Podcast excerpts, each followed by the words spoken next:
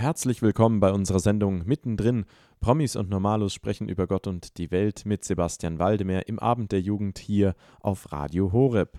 Im Januar fand die große Mehrkonferenz vom Gebetshaus Augsburg statt. Sein Gründer Johannes Hartl berichtet heute im zweiten Teil über die Entstehungsgeschichte und die damit verbundenen außergewöhnlichen Erfahrungen seines Gebetshauses. Welche Rolle dabei das Vertrauen in die Vorsehung Gottes spielt und wie abenteuerlich dieser Weg sein kann, erfahrt ihr jetzt. Gute Unterhaltung. Gott ist allmächtig und es ist eine unglaubliche Freude und ein Privileg, ihn kennen zu dürfen, ihm begegnen zu dürfen. Es ist ein Privileg, das ich für nichts eintauschen möchte. Und konkret ging der Weg ins Gebetshaus so weiter. Ich zeige euch jetzt ein paar Bilder. Ich erzähle euch gleich die Geschichte vom Gebetshaus. Erstmal nur, dass ihr einen Blick dafür habt, ähm, wie das heute aussieht. Erstmal Gebetshaus, wie schon gesagt, ähm, der Name trügt an dieser Stelle nicht. Das ist halt ein Haus, wo gebetet wird. Das war früher ein Fitnessstudio. Eigentlich heute auch noch, ja, nur anders. Und ähm, wir bauen jetzt gerade um, jetzt wird es schön. Ihr seht jetzt noch Bilder von dem, wo es noch nicht schön war. Das ist unser Gebetsraum. Das ist eigentlich ganz unspektakulär. Das ist halt ein Raum, wo gebetet wird. Vielleicht so 100 Quadratmeter groß. Jetzt bauen wir ein bisschen einen größeren. Ähm, also den gibt es nur noch ein paar Tage. Und, und da, wird, da wird gebetet. Und so die Gebetsform, eben wie wir überwiegend beten, ist wirklich für uns ist, für uns ist einfach Lobpreis und Fürbitte, schon auch mit so ähm, starken charismatischen Elementen. Einfach dieses frohe Lob Gottes ist so unsere äh, Hauptform, wie wir, wie wir beten. Das ist der Gebetsraum. So sieht es auch manchmal da aus. Und so das Besondere an dem Gebetsraum ist einfach, dass der halt nicht aufhört. Ja? Also wir haben 2007 mit dem Projekt begonnen in Augsburg und anfangs halt, weiß ich nicht, ein paar Stunden am Tag gebetet und seit September 2011 hat unser Gebetstreffen nicht mehr aufgehört. Also seit dreieinhalb Jahren läuft das Ding bei Tag und bei Nacht. Also bei Tag und bei Nacht bedeutet morgens um sechs, abends um acht, Mitternacht, morgens um vier, an Heiligabend, an Osterferien, an den Sommerferien, immer an 365 Tagen im Jahr sind da Leute und beten. Und das Ziel ist nicht eine Person, die da alleine ausharrt, wobei das auch natürlich bedeutsam und wunderbar ist, aber das Ziel ist eine Gruppe von Leuten, die den Herrn im Lobpreis erheben. Bei Tag und bei Nacht immer. Was ein bisschen besonders ist und äh, genau, also nicht so, vielleicht nicht so typisch ist, dass wir fast nur junge Leute haben. Das ist gar keine Absicht. Das ist so ein Foto von unseren vollzeitlichen Mitarbeitern. Ähm, wir haben ein paar davon. Und das ist keine Absicht. Wir sind kein Jugendgebetshaus oder sowas. Aber bei uns ist es so, dass wir tatsächlich die Generation über 40 nicht so stark erreichen. Es sind tendenziell eher die drunter, überwiegend junge Leute. Wir haben etwa 100 Mitarbeiter das heißt, Leute, die auf einer wöchentlichen Basis so und so viele Stunden in diesem Gebetsraum beten. Und davon sind etwa, schon was die Zahl ist, ich glaube 24 sind vollzeitlich. Johannes, kannst du erklären, was vollzeitlich bedeutet? Ja, ähm, vollzeitlich bedeutet, dass die eben ähm, 42 Wochenstunden fürs Gebetshaus arbeiten, von denen 25 Stunden Gebetszeit ist. Also wir glauben, dass es Menschen gibt, wirklich deren schwerpunktmäßige Berufung dieser Dienst des Gebetes ist. Und das ist das, was wir Gebetshaus-Missionare nennen. Und jeder von denen lebt nur von der Vorsehung. Also es ist komplett ein Werk des Glaubens. Kann ich vielleicht nachher noch was dazu sagen. Es sind alles Leute mit fertigen Berufsausbildungen, also nicht Aussteigertypen, die sich sonst in der Welt nicht bewährt haben. Überwiegend auch Leute, die richtig gute andere Jobs verlassen haben, um das zu tun. Es sind Familienväter, relativ viele dabei, also nicht nur Teenies oder so. Das sind unsere Gebetshausmissionare. Wer bezahlt die denn? Ich muss jetzt da typisch deutsch denken. Wer zahlt die? Ja, und da muss ich einfach typisch Reich Gottes mäßig antworten. Sucht zuerst das Reich Gottes und alles andere wird euch dazugegeben. Also das ist keine Parole, sondern wenn das nicht so wäre, dann gäbe es meine Familie und mich nicht mehr. Wir hatten 2006 den Eindruck, dass der Herr zu uns sagt, dass wir als Familie, also zu meiner Geschichte noch, ich habe erst, nachdem ich mich so stark in Jesus verliebt hatte, habe ich erst gedacht, dass ich Einsiedler oder, oder, oder äh, Mönch oder sowas werden will. Das war jahrelang meine Sehnsucht. Dann ich bin ich nach Medjugorje gefahren und was ist passiert? Habe eine Frau kennengelernt. Das heißt, ich habe auf der Reise noch Zeugnis gegeben, ähm, dass ich mich, mit Totus Tus übrigens, aber die können nichts dafür, dass aus meiner Priesterberufung dann nichts geworden ist. Ich habe im, hab im Bus noch Zeugnis gegeben, dass ich mich zum Priestertum berufen fühle, aber dann habe ich auch diese Frau kennengelernt. Und das war dann ein Jahr lang schwierig und dann habe ich mich entschieden, äh, mich mit dieser Frau zu verloben. Aber dann habe ich gedacht, jetzt brauche ich auch einen Job. Und so wie jeder, der nicht weiß, was er mit seinem Leben machen soll, habe ich dann Lehramt studiert. Und nein, war, nein, Entschuldigung. Nein, nein, nein, nein, nein. Äh, nein, das war nur spöttisch. Also ich habe Lehramt studiert, Gymnasium. Und um ehrlich zu sein, ich wollte nicht Theologie machen. Ich gedacht, ah, da verliere ich nur meinen Glauben und so. Aber dann hat sich das dann doch nebenher ergeben und dann habe ich da sogar dann noch promoviert in dem Fach und dann gearbeitet, auch an der Uni. Und dann 2006 hat mein Vertrag an der Uni geändert und wir hatten den Eindruck, dass Gott zu uns sagt, ihr sollt jetzt vollzeitlich euch in diese Gebetshausvision reingeben und ich werde euch versorgen. Und vollzeitlich war, dass wir echt den Eindruck hatten, auch nicht irgendwie von dem Bücherverkauf zu leben oder von, wenn ich als Konferenzredner irgendwo so bin, sondern nur von der Vorsehung. Und es war am Anfang wirklich so, dass wir Monat für Monat vertraut haben, dass uns irgendjemand aus dem Nichts was schenkt. Ähm, da hast übrigens du auch eine Rolle, äh, du hast da mitgespielt bei dieser, bei dieser Geschichte der Vorsehung. Aber das ist so radikal, die erzähle ich jetzt nicht, sonst komme ich vom Hundertsten ins Tausendste. Wenn ich anfange, die Wunder Gottes zu erzählen, ich habe jetzt gerade meinen Eltern, die auch hier sind beim Mittagessen, erst von einem Wunder erzählt, weil wir als Familie also wir leben von der Vorsehung. Das heißt, wenn wir überlegen, wo fahren wir dieses Jahr in Urlaub hin, beten wir, dass uns jemand einen Urlaub schenkt. Und so ist es passiert. Jemand hat uns einen Urlaub geschenkt. Jetzt müssen wir nur noch überlegen, wo wir hinwollen. Das sind so Probleme, die man dann hat. Ähm, aber äh, ist wirklich, wir leben seit 2006 so, dass wir, dass wir vom Glauben im Glauben vorangehen und leben und mittlerweile eben 22 andere Vollzeitler, die alle von der Vorsehung leben und natürlich auch von Menschen, die sie unterstützen. Das sind reale Menschen, die uns als Familie oder auch die anderen Gebetshausmissionare unterstützen. Das ist jetzt so die deutsche Antwort auf die Reich Gottes ähm, Sachen.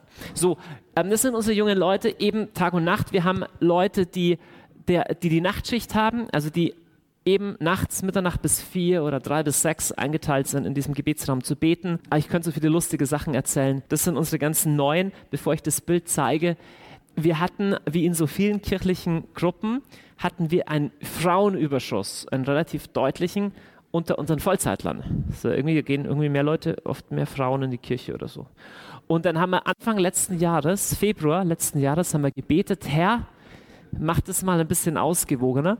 Und dann haben sich einfach die Monate drauf, haben sich auch neue Mitarbeiter beworben und gesagt, ich will auch gern Gebetshausmissionar werden. Wir haben gesagt, toll. Einen haben wir nicht genommen, den anderen haben wir genommen und so. Und das ist dann dabei rausgekommen, das sind jetzt unsere neuen Gebetshausmissionare. Und was beim näheren Hinsehen auffällt, ist, dass das sieben Jungs sind. Das ist übrigens ein Balderschwang. Ja, ganz toll. Almhof Lesser, sehr zu empfehlen. Radio Horeb auch super. Kleiner Werbeblock. Ähm, ihr könnt es dann auf mein Konto überweisen, die äh, Provisionsgage. Danke. Äh, war ein Witz, wir leben von der Vorsehung. Genau, es sind, sind lauter Männer, bis auf eine Frau und die ist aber auch super. Und das ist eines von unseren also wir haben auch öffentliche äh, Donnerstagabende, die tun wir auch ins Internet streamen, das kennen vielleicht manche. Da haben wir mal eine Nacht durchgebetet und, und so machen wir das. Und ehrlich gesagt, als wir anfingen, meine Frau und ich da 2007, ich habe echt, echt gedacht, jetzt wird der Traum vom Einsiedlerwesen doch noch wahr. Ich habe gedacht, da werden jetzt die ersten paar Jahre, wird keiner kommen. Unser erster Gebetsraum war ein Raum in unserer in unserer Wohnung einfach, ein Zimmer in unserer Wohnung.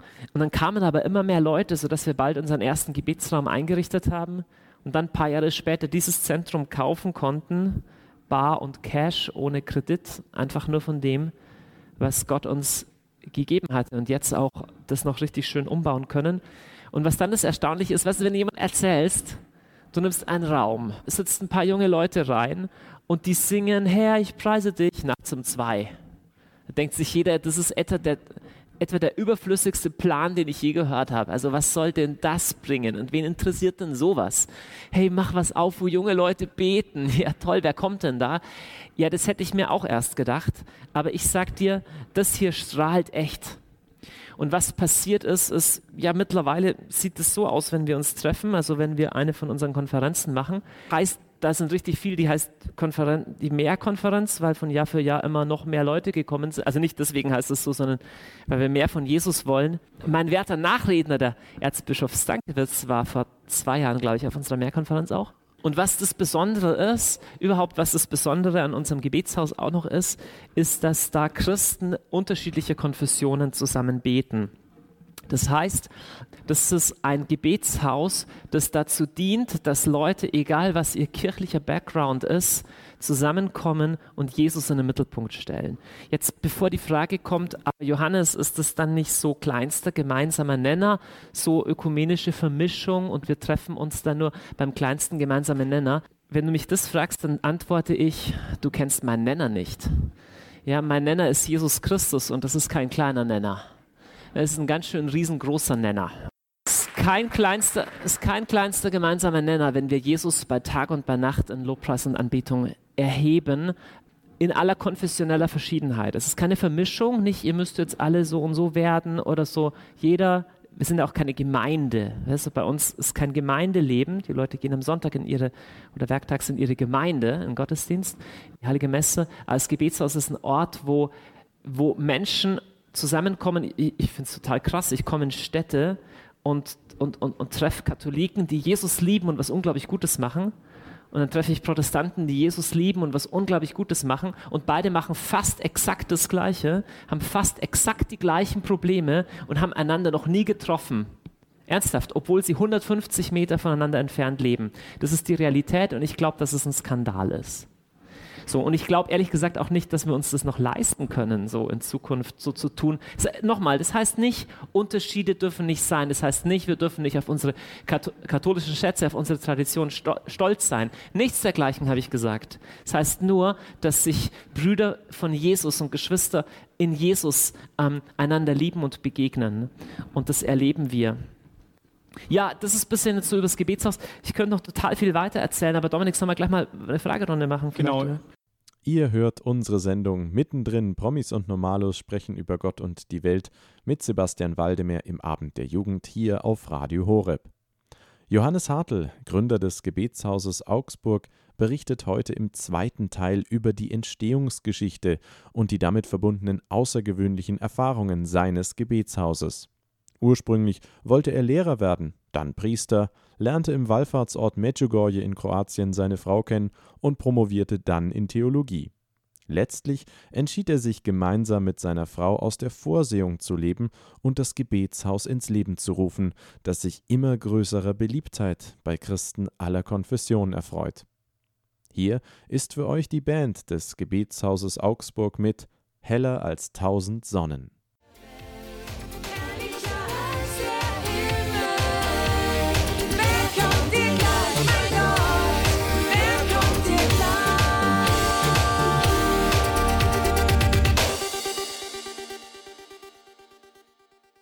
Das war die Band des Gebetshauses Augsburg mit Heller als tausend Sonnen. Ihr hört mittendrin Promis und Normalos sprechen über Gott und die Welt mit Sebastian Waldemar im Abend der Jugend hier auf Radio Horeb. Johannes Hartl, Gründer des Gebetshauses Augsburg, berichtet heute im zweiten Teil über die Entstehungsgeschichte und die damit verbundenen außergewöhnlichen Erfahrungen seines Gebetshauses. Ursprünglich wollte er Lehrer werden, dann Priester, lernte im Wallfahrtsort Medjugorje seine Frau kennen und promovierte dann in Theologie. Er entschied sich gemeinsam mit seiner Frau, von der Vorsehung Gottes zu leben und das Gebetshaus in Augsburg ins Leben zu rufen, das sich heute immer größere Beliebtheit bei Christen aller Konfessionen erfreut. Weitere spannende Erlebnisse rund um die Gründung des Gebetshauses Augsburg erfahrt ihr jetzt. Gute Unterhaltung. Johannes, jetzt bewegt mich immer wieder die Frage, ähm, welche Erfahrungen hast du und haben auch die Gebetshausmissionare gemacht mit dem Leben in der Vorsehung? Also, dass du dich wirklich darauf verlässt, dass Gott sorgen wird. Also, ich ertappe mich selber immer wieder dabei, wie, wie unglaublich schwer es mir fällt, zu sagen: Okay, ich gebe es in deine Hand. Du kümmerst dich und ich mache das dann. Welche Erfahrungen hast du da gemacht? Kannst du uns ein paar Worte der Ermutigung sagen? Wie viele Stunden habe ich Zeit? Ja. Nee, weil das ist wirklich die Antwort. Ich wiederhole das nochmal. Ich, ich wäre nicht hier, wenn wir nicht jeden Tag das erleben würden. Ja? Das ist kein, kein, kein Kopfwissen, das ist einfach real. Ich weiß, es klingt wie aus einer anderen Welt, aber wir haben so extreme Sachen erlebt, dass es einfach wahr ist, dass da, wo wir Gott glauben, dass er treu ist. Ich, ich kann jetzt einfach mal die Geschichte erzählen, bei der du vorkommst. Ich weiß gar nicht, ob du die kennst, ob du das weißt. Hast es gelesen im Buch, also wirklich, das ist wirklich wahr. Das war im Jahr 2006, das war für mich die eindrücklichste Erfahrung überhaupt. Ähm, das, war, das waren die Wochen, wo wir im Herzen bewogen haben, okay, Ende August läuft mein Vertrag an der Uni ab, was machen wir weiter? Ich war noch in der Promotion, wir hatten noch keinem gesagt, dass wir vorhaben, irgendwie jetzt von der Vorsehung zu leben. Und jetzt ging es nur um eine Frage. Ich hatte damals schon mein erstes Buch geschrieben, und ich war immer wieder eingeladen zu irgendwelchen Einsätzen und habe da auch Geld dafür bekommen. Und ich habe im Herzen bewogen, okay, ich könnte ja, also das Geld kann ich ja dann nehmen, von dem kann ich ja leben, zumindest ein Teil davon. Und dann war wie, als hätte ich die Stimme des Heiligen Geistes gehört, zu sagen, Johannes, nein, du sollst nur von der Vorsehung leben, du sollst auch dieses Geld nicht behalten. Da habe ich gedacht, Moment, der Plan ist, wir kriegen kein Geld, und wenn wir Geld kriegen, behalten wir es nicht. Das klingt ja nach einem total tollen Plan. So, also ich habe es nicht, ich habe es nicht geglaubt. Ich dachte, das geht nicht. Aber diese Stimme war in meinem Herzen. So, dann komme ich am Mittwoch in, in meinen Job an der Uni. Weißt du, das ist ein ganz normale, äh, ganz normales heidnisches Klima, alles ungläubig, also normaler katholisch-theologischer Lehrstuhl. Und nein, nein, nein. Nein, nein, nein. Das war nur ein Witz. Das war nur ein Witz. Ich will damit sagen, es war ein normales, rational, wissenschaftlich geprägtes Umfeld und ich hatte da noch keinem erzählt, irgendwie, keine Ahnung, Vorsehung. Da wusste keiner was, was ich nachher mache. Und dann spricht mich ein Mitarbeiter des Lehrstuhls an und sagt, Johannes, hat der Professor schon mit dir geredet wegen dem Geld? Und ich so, oh, gibt es eine Gehaltskürzung oder ich, muss ich was nachzahlen? Und er hat gesagt, nein, nein, am Lehrstuhlhaushalt von diesem Semester ist Geld übrig geblieben, es sind irgendwie 600 Euro. Der Professor hat entschieden, dass du das bekommen sollst. Und ich, was? Okay. So, am Abend bin ich bei Millers eingeladen und Millers erzählen mir von, ihnen, von ihrem grandiosen Projekt Christ konkret. Ja? Nächste Werbeding. Also erzähl mir ein bisschen, wie das machen wollen mit Homepage und Ding. Und ich habe ihnen ein paar Tipps gegeben. Ja, macht halt hier das, macht das nicht blau, sondern rot oder andersrum. Also Tipps von dieser Qualität. Und wir haben Latte Macchiato getrunken in München. Und am Ende des Abends sagt Dominik zu mir, hey Johannes, das uns echt geholfen und gibt mir so einen Umschlag, wo 100 Euro drin sind. Und ich habe echt, ich habe gedacht, ich komme zu denen zum Kaffee trinken, wir plaudern. Krass, warum geben die mir 100 Euro? Und dann zwei Tage später ähm, war eines unserer Jugendwochenenden. Wir haben so eine Jugendarbeit gegründet, da kamen vielleicht 120 Teenager oder was. Und da gab es eine Frau, die hatte ein Restaurant bei uns zu Hause in Deggendorf und die hat immer Lasagne für uns gemacht. Also so ein Riesending Lasagne für 100 Jugendliche. Und ich, ich war im Begriff, das abzuholen. Auch die wusste nichts von meinen Zukunftsplänen. Und dann kommt sie gerade vom Bedienen und die hatte eine von diesen eindrucksvollen Geldbörsen, wie sie nur Bedienungen haben, weißt du, diese großen. Und hat sie die aufgemacht und da waren lauter Scheine drin. Und hat sie gesagt, Johannes, ich will dir noch was geben. Und ich war feste Überzeugung, sie gibt mir was für FCKW, also so hieß unsere Jugendarbeit. Sie gibt mir was für die Jugendarbeit, ein, ein Fuffi oder was, weil das haben ja Leute unterstützt auch. Und dann fasst sie rein und nimmt den ganzen Packen von Scheinen, der drin ist. Das war fast ein Zentimeter Geld und überreicht mir den und sagt, Johannes, Gott hat zu mir im Gebet gesagt, ich soll das dir geben und zwar nicht für, de, für deine Jugendarbeit, sondern für deine Familie und dich. Hallo, zu dem Zeitpunkt arbeite ich an der Uni, weiß nichts davon. Jetzt hatte ich innerhalb von 48 Stunden diese drei Erlebnisse. Einmal ging es um 600 Euro, einmal um 100 Euro, am Freitag nochmal um 600 Euro. Ich sag so zu Gott, hey, versuchst du mir eigentlich irgendwas zu sagen? Und der Punkt ist, ja, Gott hat mir gezeigt, ja, du kannst mir vertrauen, ich bin treu zu dem. Und wir haben solche unglaublichen Sachen im Gebetshaus erlebt. Es gibt ein paar so Beispiele, die sind direkt politisch inkorrekt, die kann ich hier gar nicht wiedergeben, aber wo Leute so konkret um was gebetet haben und das bekommen haben, Freunde Gottes treu, wenn wir ihm glauben. Und das Geld ist leider nur der Bereich, wo wir am ungläubigsten sind. Weil ob wir glauben oder nicht, entscheidet sich weniger in unserem Mund, sondern was du wirklich glaubst, sieht man, wenn man dir beim Leben zuschaut. Das, wie du lebst, gibt Zeugnis von dem, was wirklich dein Gott ist. So viel hierzu. Can I ask in English? Yes. We're gonna make it easier for me. Ähm, Um, ich werde dann übersetzen. I'll translate after you. Yeah, thank you, because my Dutch is still not good. You're talking about the people that work with you as a missionaries. What are the requirements for these people before you hire them? Sie fragt die Gebetshausmissionare, welche Voraussetzungen gibt es, Gebetshausmissionar zu werden. Um, I'll answer in German first. Die erste, erstmal, es sind volljährige Leute, die eine Berufsausbildung haben. Zweitens, es sind natürlich gläubige Christen die auch dazu passen. Das heißt, wo man merkt, hier ist eine echte Berufung für so ein Gebetshausleben und dann gibt es eine Testperiode, wo die mitleben und dann können die aufgenommen werden. Ich hätte noch eine Frage zu der Vorsehung. Was äh, bezahlen Sie von den Spenden auch Ihre Krankenversicherung oder Ihre Rentenversicherung? Und was könnten Sie machen, wenn Sie krank werden ja. oder jemand aus der Familie krank wird? Das ist eine wahnsinnig wichtige Frage, weil es auch neue geistige Gemeinschaften gibt, die über das Problem gestolpert sind. Unsere Mitarbeiter sind regulär angestellt. Das bedeutet, was die Vorsehung uns an Spenden schenkt, vor Mitarbeiter verwenden wir, um die Mitarbeiter normal anzustellen. Das heißt, wir zahlen Steuern, wir zahlen Lohnnebenkosten und die ganze Sozialversicherung. Jetzt ist hier bei mir eine Frage. Ah, Johannes, du hast ja gesagt, äh, dass das Gebetshaus keine, keine einzigartige Initiative ist, dass es weltweit viele Gebetshäuser gibt, ich weiß, Kansas City irgendwo. Was würdest du jemandem sagen, ganz praktisch, der sagen würde, ich habe so im Herz, dass der Herr mir es aufs Herz legt, in meiner Region so ein Gebetshaus zu gründen, nicht den Gebet, klar, wäre das Erste, zu beten und ja, einfach da praktisch in dieser Richtung, was wären für dich da Schritte, wie man das so mit dem Herrn angehen könnte? Also erstmal das Interessante an den Gebetshäusern ist, dass keines den anderen gleicht. Ich bin jetzt in Kontakt mit einer Ordensgemeinschaft in Ungarn, die am Herzen haben, unser Kloster soll ein Haus des Gebetes werden. So für die sieht der Weg, ein Haus des Gebetes zu werden, ganz anders aus, wie für Leute aus einer Stadt, die sagen, es sollen Christen unterschiedlicher Konfessionen sein. Es gibt nicht ein Modell, es gibt nicht die eine Rolle.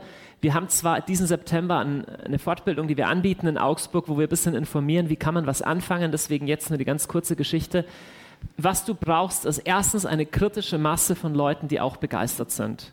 Eine kritische Masse sind mehr als drei, sind eher so was wie 15 bis 20.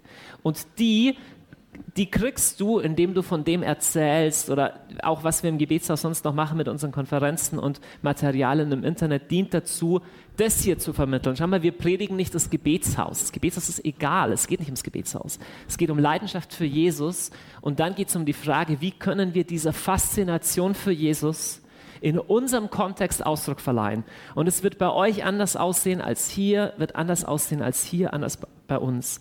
Aber wir haben konkret angefangen, dass wir eine kritische Masse von Leuten hatten. Wir haben die zusammengeholt für ein Wochenende, haben gebetet, visioniert und haben dann einfach irgendwie angefangen. Es kann sein, dass man mal einen Samstag ein paar Stunden am Stück betet, eine Gebetsnacht macht.